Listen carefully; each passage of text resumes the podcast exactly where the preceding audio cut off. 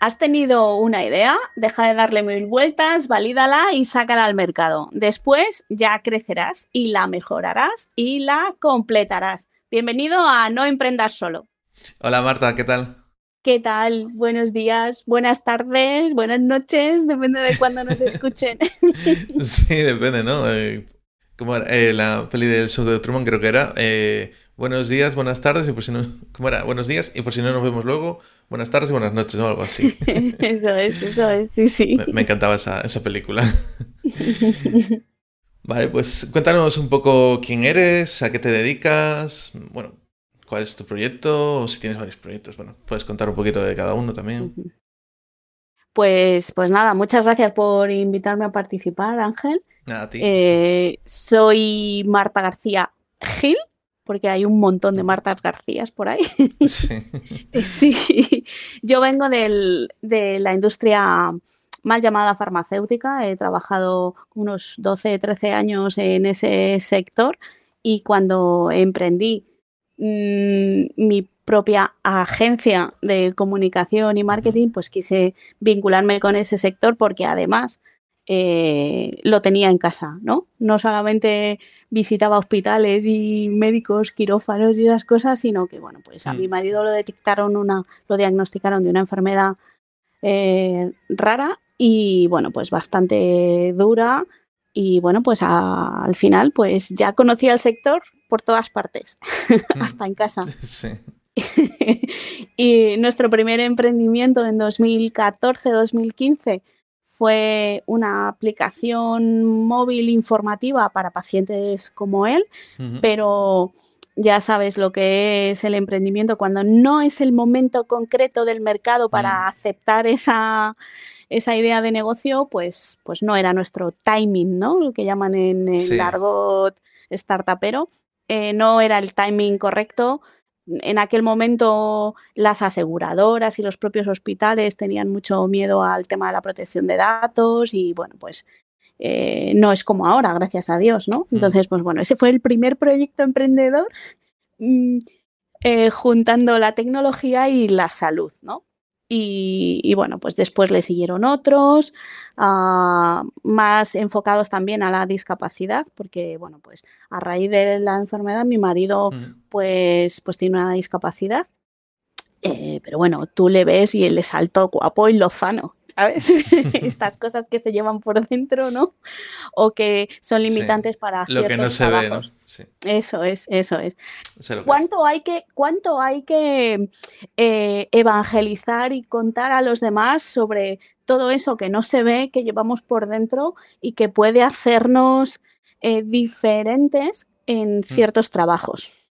Eh, yo creo que al final esa es nuestra misión de vida en esta familia, en eh, mi marido y yo, en, intentar visibilizar un poco esto, ¿no? De eh, una persona puede tener una discapacidad, pero ser igual de válida o más que otro mm. y que no tiene que ir llorando por las esquinas ni pidiendo limosnas, ni al Estado mm. ni a otros.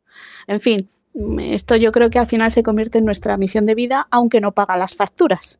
Entonces, lo que paga las facturas, Ángel, es la comunicación y el marketing digital. En principio, nuestro nicho, nuestro cliente ideal era el sector de la salud y por eso nuestra marca empezó siendo Veritas Sanitatis, la verdadera salud en latín, porque lo vieras por donde lo vieras, si eras si eres profesional sanitario, quieres comunicar la verdadera salud a tus pacientes barra clientes y si eres un paciente o un colectivo de pacientes o una asociación o una fundación, quieres precisamente eh, comunicar también la verdadera salud, no la verdad de la salud, sino la verdadera salud. Entonces, tenía esta, esta significación nuestro nombre y seguimos siendo veritas, pero con el mm. paso de los años y tener clientes de varios sectores, hemos derivado la marca también, o la hemos duplicado, hemos tenemos un spin-off, dijéramos, con Veritas Solutio, ¿no? Porque queremos dar una verdadera mm. solución de comunicación a empresas de todo tipo y al final nos sentimos muy, muy seguros, ¿no? Todo el equipo de Veritas en, en, el entorno B2B y en LinkedIn. Nos hemos hecho especialistas en LinkedIn. Así, fíjate, vaya resumen rápido que te he hecho. sí. Pues bueno, lo que comentabas de que va por dentro el tema de las enfermedades, bueno, en mi caso también, ¿no? Y bueno, en el caso de mi padre también, ¿no? En el caso de mi padre fueron infartos, bueno, fueron varios, no sé si se llama infarto, ictus. Sí, al final depende de varios, varias acepciones y, al final no sé cuál de ellas era, ¿no? Porque tuvo seis, eh, eh, mezclando de corazón y de cabeza. Y claro, la gente lo ve y dice, tú estás perfecto, pero realmente va por dentro, ¿no? Todos los problemas que puedes tener. Y la caso, limitación y la limitación que uno puede tener se la, se la, o sea, está claro que tu organismo y tus órganos vitales te dan esa limitación, ¿no? En el caso de tu mm. padre, ¿no? Pueden, pueden tener esos infartos cerebrales, ictus que hablas, o, lógicamente eh, cardíacos, pero él puede desempeñar su trabajo menos en ciertos momentos, mm. con picos de estrés. Bueno, en su caso lo tendré que comentar, igual lo, traigo aquí a entrevistar un día, porque también es un caso interesante, ¿no? Bueno, y cercano, ¿no? Eh, pero al final dejó su trabajo y ahora se dedica al canal de YouTube que empezamos en 2012. Y básicamente es, eh, o sea, ha dejado el trabajo, hizo liquidación y, tal. Y ahora es youtuber, ahora tiene otro trabajo. sí, como empezamos el canal juntos en 2012 y ahora se encarga él. Ya desde que empecé, bueno, empecé a trabajar, a hacerme autónomo y todo eso, ya eh, me lo monté por mi cuenta, ¿no? Como quien dice. Y, y, nada, ahora se dedica al canal y, eso. Lo que pasa es que, claro, es eso. Mm, cuando estaba trabajando era estar seis meses trabajando, seis meses de baja, seis meses trabajando. Entonces, como esto no puede ser así porque en algún punto, eh, sabes, igual te quedas ahí ya, entonces no. Entonces, liquidación tal. Ahora estamos viendo a ver cómo. Bueno, están viendo cómo, cómo hacer, pero bueno, eh, el, el, canal les va dando ingresos para, para ir tirando, ¿no? Y bueno, luego en mi caso el tema de la fibromialgia, o en el caso de Maika también, es algo que no se ve, y pero limita bastante, porque incluso para coger una bolsa de compra o, o cualquier cosa, o no aguantas más de X tiempo sentado, de pie, eh, por ejemplo, yo en mi caso en el ordenador no aguanto más de... Voy cambiando de, de, sentado de pie, tengo un chisme de estos, pero no aguanto más de, no sé, una hora y cuarto, tal, si... Si fuerzo mucho, a lo mejor dos horas y así estoy, no sé, si estoy tres horas el día siguiente estoy, estoy fatal. ¿eh? Entonces, bueno, son cosas que te limitan, te tienes que adaptar y pues oye, y no se ve, claro, la gente lo ve y dices tú, bueno, tú estás poniendo excusas porque no se ve, pero sí que realmente te limita. Porque cuando estás haciendo cualquier cosa de la vida y, te está doliendo o, tienes que soltar, no sé, algo porque te están doliendo un montón las manos, no quieras que no, es algo que te limita y también te limita a la hora de coger un trabajo físico. Hmm. Sí, sí, sin duda. Bueno, yo, mi marido es carnicero en un supermercado y está de pie todo el día hmm. entrando y saliendo a cámara, ¿sabes? Hay ciertas cosas que, pues bueno, que luego hmm. eh, están, pues sus momentos de descanso son de descanso total, quiero decir, está reventado.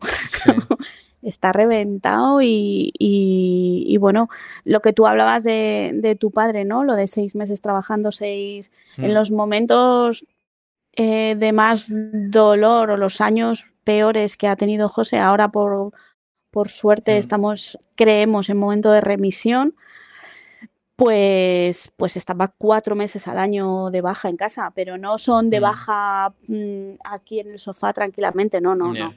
De baja yendo al hospital em, con medicación intravenosa para paliativos de dolor. Bueno, tú que tienes fibromialgia, sabes, porque precisamente precisamente en el hospital de días eh, hay tres o cuatro patologías que coinciden mm. en, estas medicaciones eh, que tienen un cóctel bastante potente intravenoso para paliar el dolor, ¿no?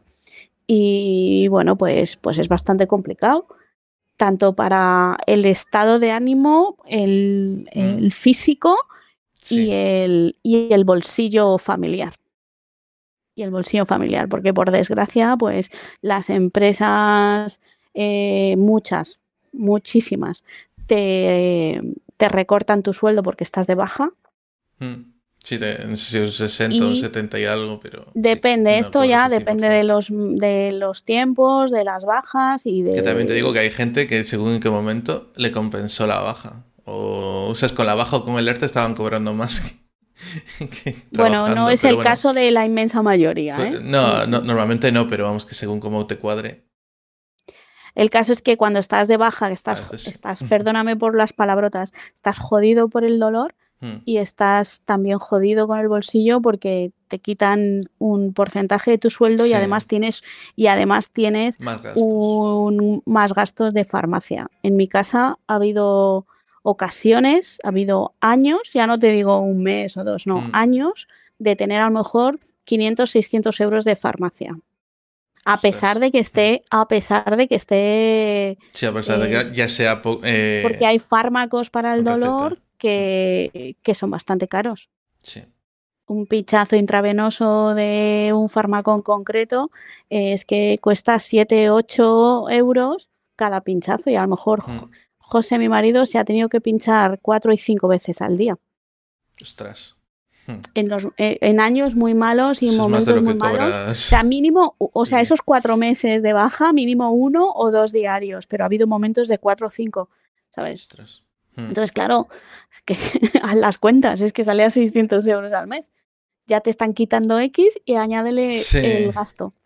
Entonces, el emprendimiento hay que echar toda la carne en el asador para sustentar del otro lado, ¿no? Eh, las personas. Eh, digamos que eh, has emprendido, habéis emprendido, no sé si lo hacéis juntos o lo haces tú, porque el, bueno, como Empezamos juntos. Hmm. Empezamos en 2014-2015 juntos y con esta aplicación que te contaba, ¿no? Y mm. él empezó a escribir un blog de paciente, en aquel momento se decía pacientes empoderados, ¿no? Y tal. que y él escribió un blog, la verdad es que tuvimos después bastante mala suerte porque la, empresa con la que colaborábamos que hizo la web de José, después nos pidió un impuesto revolucionario para pedirnos la copia de seguridad cuando quisimos cambiarnos de hosting. Y hemos, hemos, perdido, hemos perdido aquella web. Tenemos los textos, porque José los escribía en la tablet y los tenemos eh, en copia, pero, pero perdimos aquella web. ¿no? Mm. En la que incluso él hacía un vademecum de todos los fármacos que tomaba, mm, iba contando su día a día y cómo, cómo él afrontaba su, su enfermedad y, bueno, pues todo el periplo suyo, ¿no? Y bueno, la verdad es que él escribe bastante bien y como contaba sus, con su estilo personal, ¿no? Tuvo bastante aceptación, de hecho a, día de hoy sigue recibiéndola, porque empezamos el blog en un WordPress abierto, un gratuito, y todavía en ese blog ah, sigue llegando comentarios, o sea, sigue, sigue estando sigue estando bien posicionado, pero claro, le queda la. O sea, cuando hicimos el traspaso, aquel mm. contenido se duplicó, se duplicó, ¿no? Y, y, no lo tenemos. El caso es que empezaron a llamarle para asistir a eventos, ah. Para dar su testimonio, a mm. la radio. Eh, tenía su presencia en redes sociales, incluso a la televisión y tal, ¿no? Mm. Y, y bueno, pues mm, aquello fue pasando, el bolsillo se iba vaciando, los ahorros iban vaciando y él tuvo que volver a la carnicería. Él tuvo que volver a trabajar y yo a, a acoger a cualquier cliente de cualquier sector, no a cualquier cliente de cualquier manera, sino, bueno, pues no enfocarnos solo a, la, al tercer sector, ¿no? Las fundaciones, asociaciones sí, y los sanitarios. porque igual cobras tarde también cobras tarde o, al final te tocan el corazoncito y haces muchas cosas gratis, ¿no?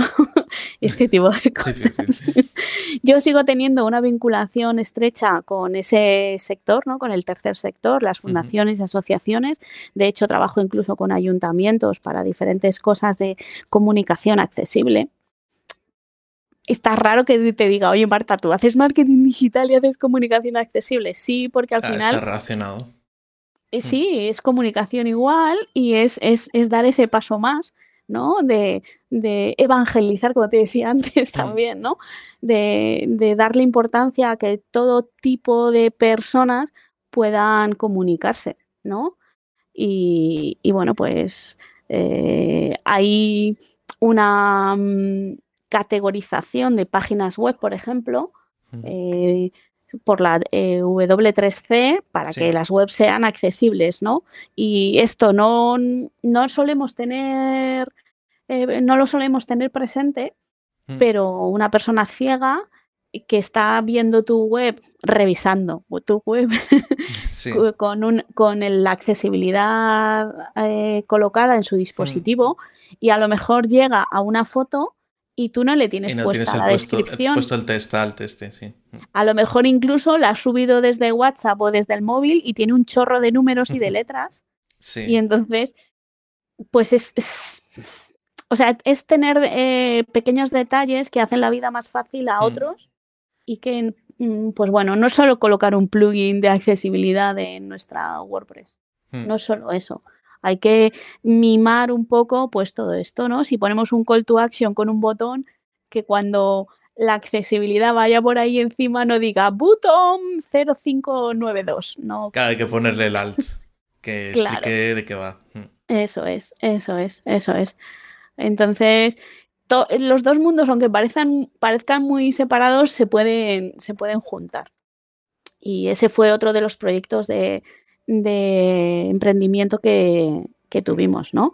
Eh, conocimos a una fundación y eh, se hizo cliente nuestro, estuvimos un montón de años llevando su comunicación, su web, sus redes sociales y bueno, pues se estrechó el lazo mucho y quisimos hacer un proyecto juntos que era como un corte inglés de la discapacidad para personas precisamente ciegas, sordas, con baja visión, ¿no? Todo lo que tiene que ver con, con, la, mm, con los sentidos, ¿no? Esa, esa discapacidad relacionada con los sentidos, ¿no?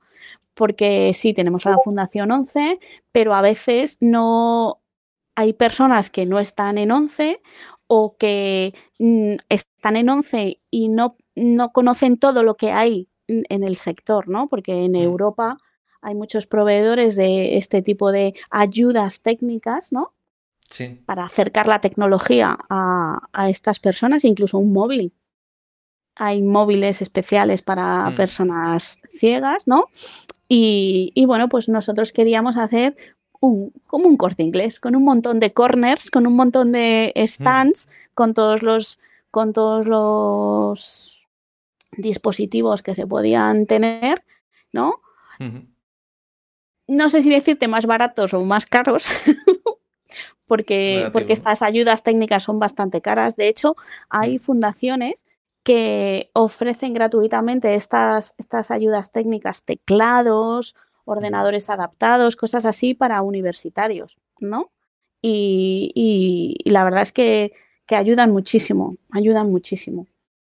Y nosotros lo que queríamos hacer era un espacio de encuentro, ¿no? Que en, además de la parte de tienda hubiera una, un, un, lugar donde se pudieran dar charlas, formaciones, si las empresas querían hacer una promoción de su producto o las Mm. los colectivos querían hacer sus reuniones o simplemente formaciones, ¿no? O charlas o lo que fuera, ¿no? Para pues tener ahí un punto de encuentro y bueno, pues nos presentamos a varios mm, premios, concursos de emprendimiento, todas estas cosas. Íbamos pasando siempre fases.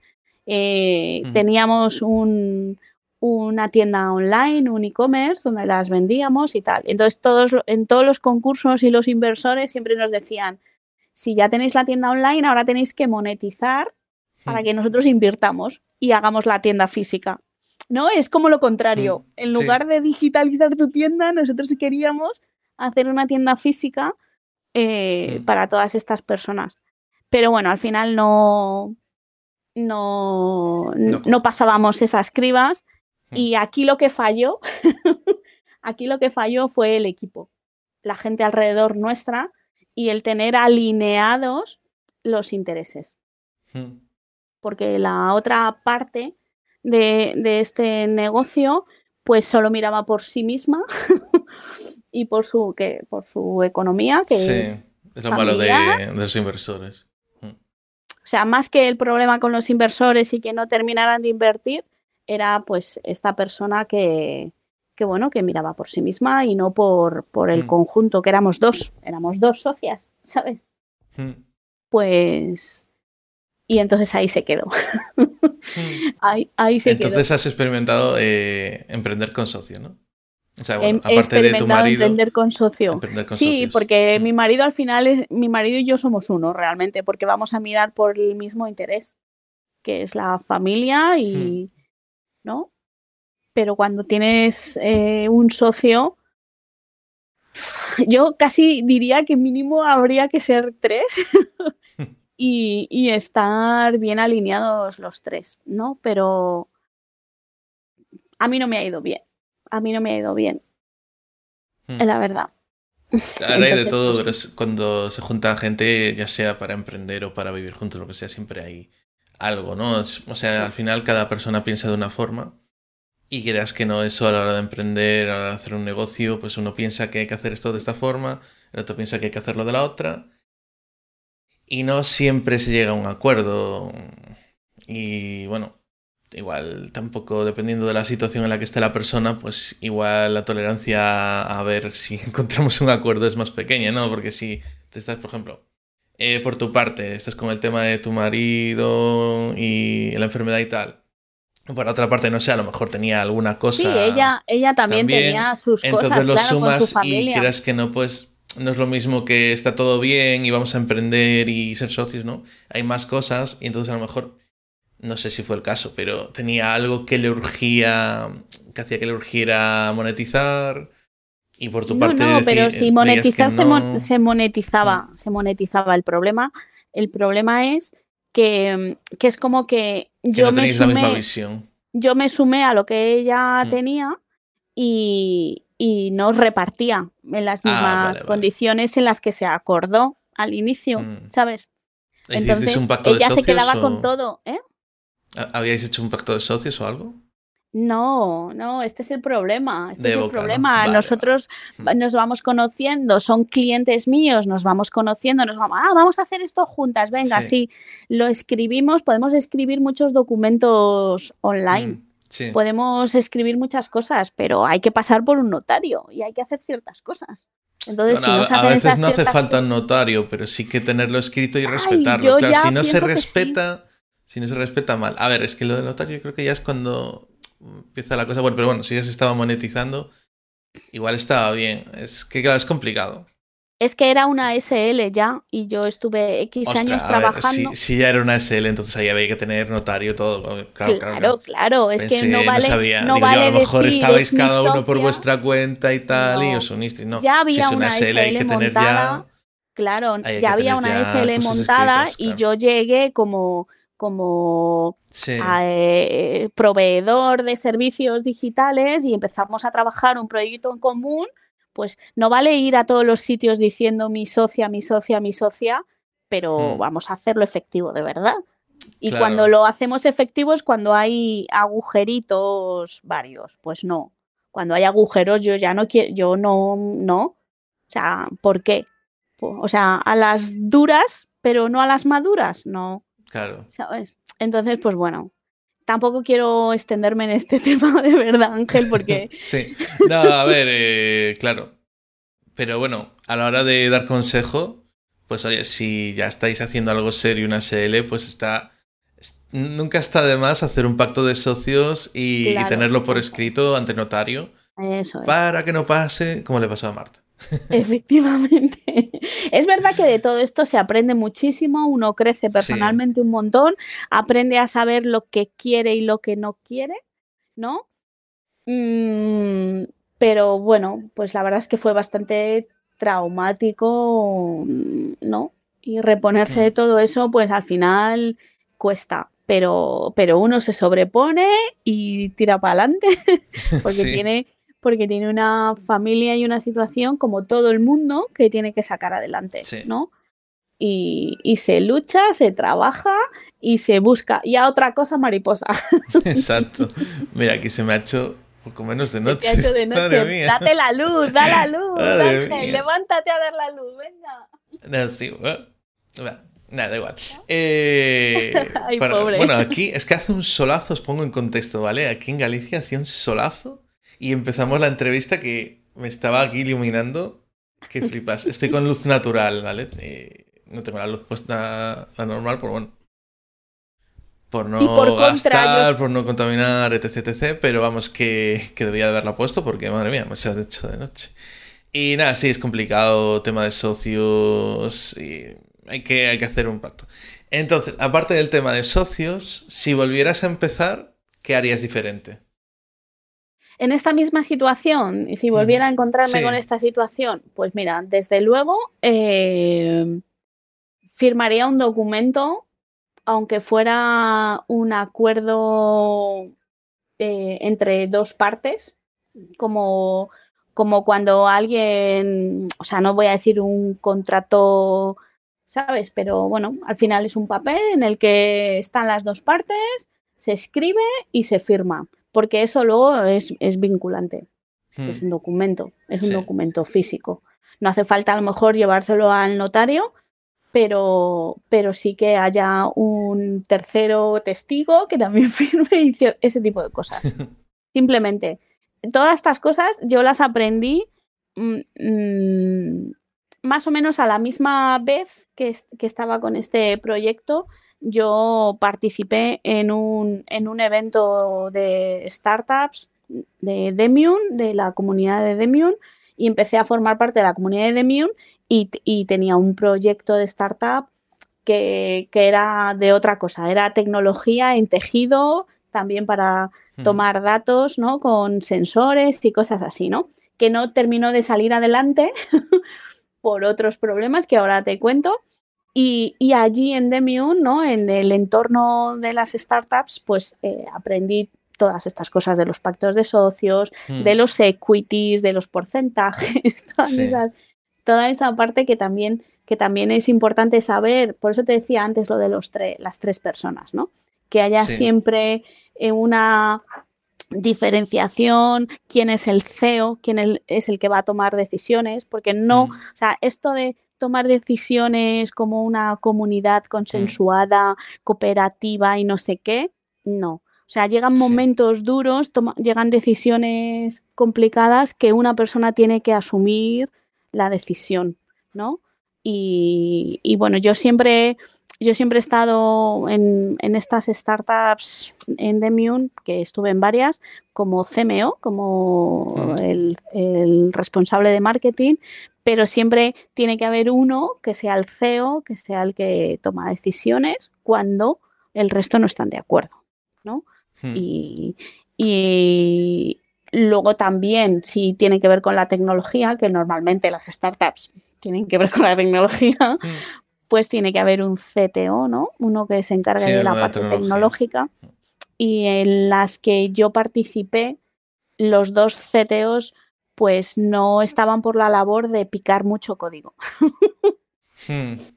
Querían Sí. subcontratar código. ¡Oh! Y se hizo la luz, Ángel. Es que, madre mía.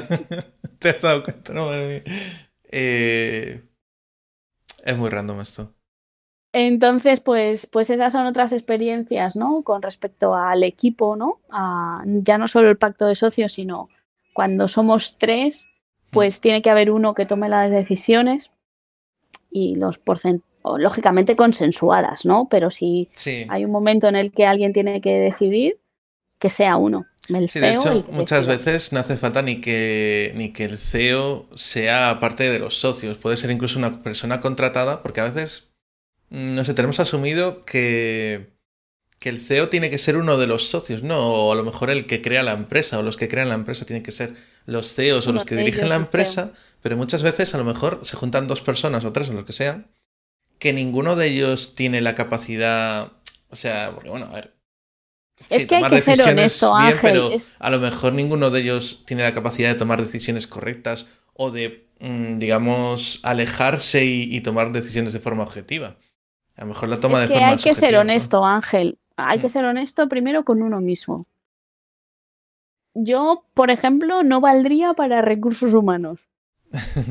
No valdría, no valdría, porque todo el equipo que, que ha ido pasando por, por veritas, ¿no? Desde 2015, porque ha pasado equipo, mm, becarios, alumnos, después que se han convertido en, empleados, eh, empleados, después colaboradores, no sé qué, da igual, o sea, cualquiera de ellos, yo no sirvo porque mm, soy demasiado coleguita y se me suben a la chepa. Sí, bueno, a mí me pasa algo parecido eh, normalmente. Entonces, de verdad que no sirvo yo para esa parte de recursos humanos, para ser jefa. ¿Sabes? No sirvo yo para ser jefa.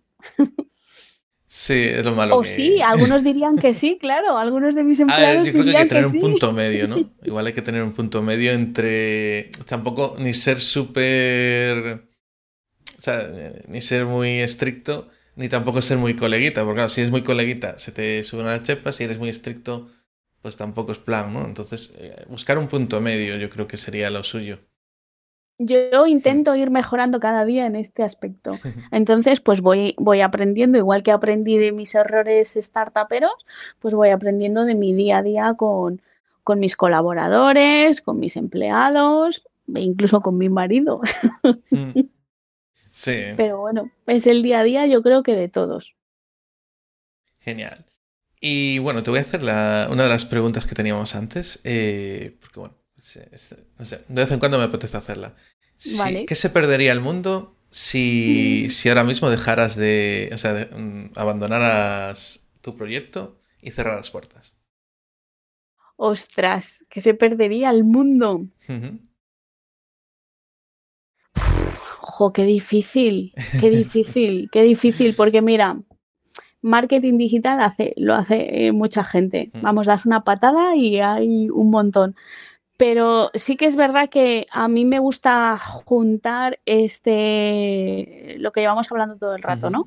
Estos dos mundos, la tecnología, la salud, intentar hacerlo un camino fácil, ¿no? Y, y sobre todo con responsabilidad social, ¿no? El, el que se visibilice todo eso mucho más. Yo creo que mi granito de arena es precisamente ese, ¿no? El visibilizar todo lo que puedo a diferentes colectivos. Y, hacia, si me tiro hacia las empresas con las que trabajo, yo me gusta, mm, me gusta darles mucha formación. Es decir, me siento más cómoda no ofreciendo servicios de ejecución, sino el ayudarles a que ellos lo hagan por sí mismos, ¿no? Esto que dicen todas las, lo que dirían todas las agencias, ay, no, que te tienen que necesitar para que lo hagas tú todo el tiempo, no. O sea, para mí que un cliente barra alumno esté conmigo seis semanas aprendiendo a hacer cosas en LinkedIn, su contenido, sus perfiles, sus búsquedas, hacer mm. su social selling, ¿no? Y que en seis semanas eh, cojan toda esta experiencia que yo puedo tener y la apliquen y la apliquen de verdad y consigan buenos resultados, pues para mí ya es un triunfo. Ay, es que solo van a estar seis semanas contigo. No importa. O sea, a mí me yo prefiero que ellos tengan éxito de verdad a hmm. que, a que estén eh, aprisionados conmigo en lugar de 6, 12 semanas. Pues no. Sí, es que es malo tanto para una parte como para la otra. En las webs lo hacen mucho, ¿no? El tema de si te contratan el dominio y el hosting ya te tienen pillado por ahí, porque lo que te pasó a ti, vamos. Efectivamente. te cogen por ahí. Eh, yo a los clientes siempre les digo, lo que es el dominio, mínimo el dominio. Cómpralo tú, ponlo a tu nombre, porque también a nivel de legal y todo eso también sí, es sí, importante. Sí, sí, sí, sí. Y el hosting y herramientas a poder ser comprarlas tú también. Ah, yo puedo comprarlas, gestionarlas, lo que sea, pero la verdad que... Madre la luz.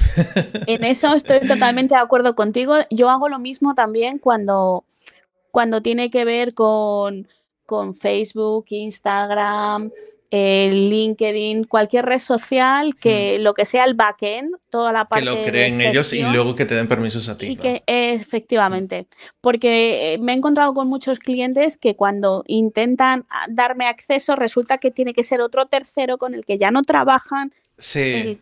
no, es mejor que la empresa cree, por ejemplo, en Facebook. Que creen el Facebook, que creen el. Los perfiles que estén dados de alta con un mm. correo electrónico ya corporativo no hace falta, pero aunque sea un Gmail que sea de ellos, ¿no? Personal de alguno de ellos, o uno explícitamente para eso, mm. pues vale, pues fenomenal. Es que es muchísimo mejor porque mm. ellos son libres. y, Tú, y tú también, porque imagínate que el día de mañana ya no es solo que digas tú que me necesite y tal. El día de mañana tú te pasa cualquier cosa, no sé, imagínate, pues estás enfermo o cualquier cosa y dependen de ti y también es una responsabilidad y mm, puede llegar a estresarnos el hecho de, coño, dependen de mí, pero yo no estoy. Entonces, ¿ahora qué hacen? Que bueno, habrá gente que les dé exactamente igual, pero vamos que... Porque eres muy bueno, Ángel, y piensas así. dependen de mí, yo no estoy, pero hay otros que piensan, ah, no, yo quiero que dependan de mí para que me necesiten. Pero ya son relaciones diferentes, yo imagino, porque hay gente, de hecho, hay, gente que, que, quiere eso. Hay gente que quiere Por eso, Hay, hay y otra gente que, no, que prefiere tener tal. Yo siempre les recomiendo a mis clientes, mira, coge tú, compra el dominio, compra el hosting y yo luego hacemos la web o en los casos en los que tengo hecho campañas de Facebook Ads, digo, vale, creas tú la cuenta, eh, la cuenta publicitaria también tuya y luego me das permisos y yo de ahí hago las cosas. Que si no, luego también hay problemas. Eso es, eso es, eso es. Pues eh, en esto estamos totalmente alineados y, y yo prefiero pensar que, si yo o sea, si yo dejo de estar por ahí, ¿no? Para estos clientes que se pierde el mundo, decías, ¿no? Pues, pues un poco de esta honestidad en el mundo del marketing digital, ¿no? Se perdería. Entonces, pues, pues yo creo que, que los que me conocen, los que tienen, ¿no? Confían en mí para los servicios que sean, ¿no? De todos los que doy, porque yo doy un montón también pues creo que precisamente confían en mí por esta parte, ¿no? Por esta honestidad y por, y por ser franca, transparente, e intentar que ellos sean los dueños y señores de su castillo. Yo no lo soy. La verdad que hace falta más gente así, la verdad, porque es que, es que no sé, veo cosas que yo es que no lo entiendo, no me puedo poner en el papel de estas em, agencias o empresas que te tienen ahí atado y cuando le dices ya de cortar contrato directamente te hacen... No, es que te piden el contrato completo o cosas así, ¿no? No le veo sentido yo, a ver. Prefiero eso, mira, a ver, es que es mejor que yo digo, vale, te creo la web y tal, y luego si no sabes te enseño cómo se usa, pero que tengas tu autonomía. Porque si no, imagínate que tienes que estar encima de todos los clientes haciendo todo, ¿sabes? Yo prefiero, no sé, pues ya, te enseño cómo va la cosa y ya para algo que sea más complicado o tal, pues ya me contratas. Pero si es para una cosa de, yo que sé, tocar, no sé, hacer un cambio, meter una entrada o algo, coño, no, me vas a contactar con, no vas a contactar conmigo. Ahora, antiguamente con el tema de HTML, o sea, cuando hacías las webs en HTML y tal, pues bueno, o aprendías HTML o, le decías a una persona que hiciera cambio, pero hoy en día con WordPress, hmm. Shopify, PrestaShop, todos los CMS que hay, es mucho más fácil. Hay personas que al final confían en esa parte de servicios o por falta de tiempo o porque realmente eh, les supera ¿no? la tecnología. Mm. Ellos saben que quieren tener una web, que sea ellos ser los dueños, como hablamos, pero que luego se lo gestione otro. Claro, bueno, pero por lo menos ellos tienen la posibilidad de gestionarlo ellos. Luego, si no tienen tiempo, te pueden decir a ti, mira, hazme el mantenimiento o Claro, claro, el mantenimiento de contenido. pero que ellos tengan la posibilidad, la elección de decir, lo puedo hacer yo, pero te contrato por tiempo. No que sea, te tengo que contratar por cojones. Claro, esa es la cosa, esa es la cosa. esa es la cosa. Sí, sí. Genial. Pues bueno, por ir cerrando, dinos dónde te podemos encontrar. Bueno, pues ahora mismo estoy terminando de hacer las webs y digo webs porque son dos. Una es la de veritassolutio.com, que ahora mismo hay un parking en el que si quieren contactar conmigo hay un botón para cerrar una cita conmigo a través de Calendly. Y el de Nick Training, que es la escuela online, ¿no? Porque como te decía, al, final empecé a dar formación a mis propios clientes para que ellos se autogestionaran ciertas cosas y me metí en el mundo de la formación online antes de la pandemia. Entonces, pues bueno, tengo una escuela que es M Y C training entrenamiento.com que empezó por marketing y comunicación y bueno, pues eh, con el entrenamiento, ¿no? Y ahí también hay, hay servicios de consultoría, aparte de la la propia escuela y nos enfocamos, y digo nos porque empecé con una, con una compañera y amiga y ahora somos tres, pero realmente quien lleva la voz cantante ahí la CEO soy yo eh, con la escuela, ¿no? Mm, no va dirigido especialmente a mujeres, aunque la estética es muy colorida y, parece más dirigido a mujeres, pero, mm. pero eh, damos formación a todo tipo de, de personas, ¿no? Hombres, mujeres o, lo que quieran ser. está enfocado, eh, bueno, que parezca o pueda ser que esté enfocado a mujeres, no quiere decir que excluya a los hombres muchas veces, ¿no? Y al revés, pasa que sí que muchas veces sí se hace el revés, ¿no? Pero la gente como que se molesta si, si lo enfocas más por un lado, o si enfocas más a mujeres que a hombres, como que la gente se ofende. Digo yo, a ver, hay que andar explicando a día de hoy hmm. que aunque más o menos, sabes que a lo mejor es el 90% de tu público es mujeres, son mujeres y el 10% son hombres, y entonces pues lo orientas por esa parte. Pero hay que andar explicando hoy en día y pidiendo disculpas y demás porque... Bueno, más que nada disculpas porque te lo digo por, por gente, ¿no? Que es como que te... Tú dices, por ejemplo, imagínate, hay nueve mujeres y dos hombres. Y tú hablas en, en femenino. En femenino. Y se quejan. Y es como, mm, a ver, pero al día de hay que andar explicando, si la mayoría son mujeres, pues hablar en femenino. Pero no, que, hay que usar el masculino, de, porque es neutro tal. A ver, no es neutro, es masculino. Bueno, sí, es neutro según la, la lengua, pero bueno, si no Pero bueno, también está. Si nos ponemos a analizar la RAE. si está aceptado que si la mayoría son mujeres se puede decir en femenino, eso ya está aceptado también desde hace muchos años. Bueno, esto ya es otro, otro melón, ¿no? bueno, lo digo porque cuando entras en la web aparece una explosión de color ahí grande y dice creciendo juntas. Y dice juntas porque somos tres formadoras. Claro, no porque es que tiene el público sentido. sea femenino. Hmm. Pero bueno, que damos servicios, servicios de consultoría y de formación. De hecho, ahora en este mes de marzo sacaremos un cursito eh, más pequeñito sobre cómo comunicar y llegar al otro lado de la cámara. y, y, uno sobre LinkedIn, que es mi especialidad. Entonces, el de LinkedIn siempre tiene, siempre está por ahí pululando, ¿no? Mm. y, y bueno, pues te pasaré los enlaces para que los puedas compartir en, el, en la descripción del vídeo, pero básicamente es veritasolutio.com y mictraining.com. Estoy en todas las redes y me buscan en LinkedIn, soy Marta García Gil. Perfecto. Pues nada, eh, muchas gracias por, venir a, aquí. Eh, con estos problemas de luces y tal, bueno, da un poco de dinamismo, no. y, nada, eh, muchas gracias a todos por escuchar el, podcast. Eh, os podéis unir a la comunidad en noemprendasolo.com barra comunidad. Y nada, ahí pues vamos hablando cositas. Estamos ahora, de hecho, bueno, cuando escuchéis esto ya llevaremos un poco más avanzado el proyecto, pero estamos ahora con tema de mentorías. Estamos viendo un proyecto de mentorías conjuntas y la idea es dar mentorías, o sea, cada uno da sus mentorías, pero hay un hilo conector. Seguramente eh, haya varias personas que hagamos de puente, que sería, por ejemplo, yo y Débora y Antonio también.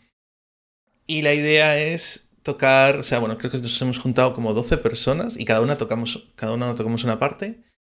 Y la idea es que esté todo conectado. Entonces, bueno, estamos trabajando en ello si os queréis apuntar y, ver cómo va avanzando, o si tenéis algún proyecto y queréis pedir ayuda, o simplemente os da curiosidad y queréis eh, no emprender solos o solas, pues os podéis, os podéis anotar a, la comunidad. Yo creo que lo más, lo más interesante al final de, esto, el podcast es una excusa simplemente para luego, pues eso, que veáis eh, experiencias de gente que ha emprendido, cómo ha emprendido, eh, si ha tenido problemas, que no, intentar que evitéis esos problemas o errores que hemos cometido otros emprendedores.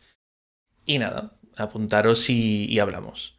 Eh, muchísimas gracias, Marta, una vez más por, por, venir aquí. Y nos vemos en el siguiente episodio. Venga, chao. Un abrazo.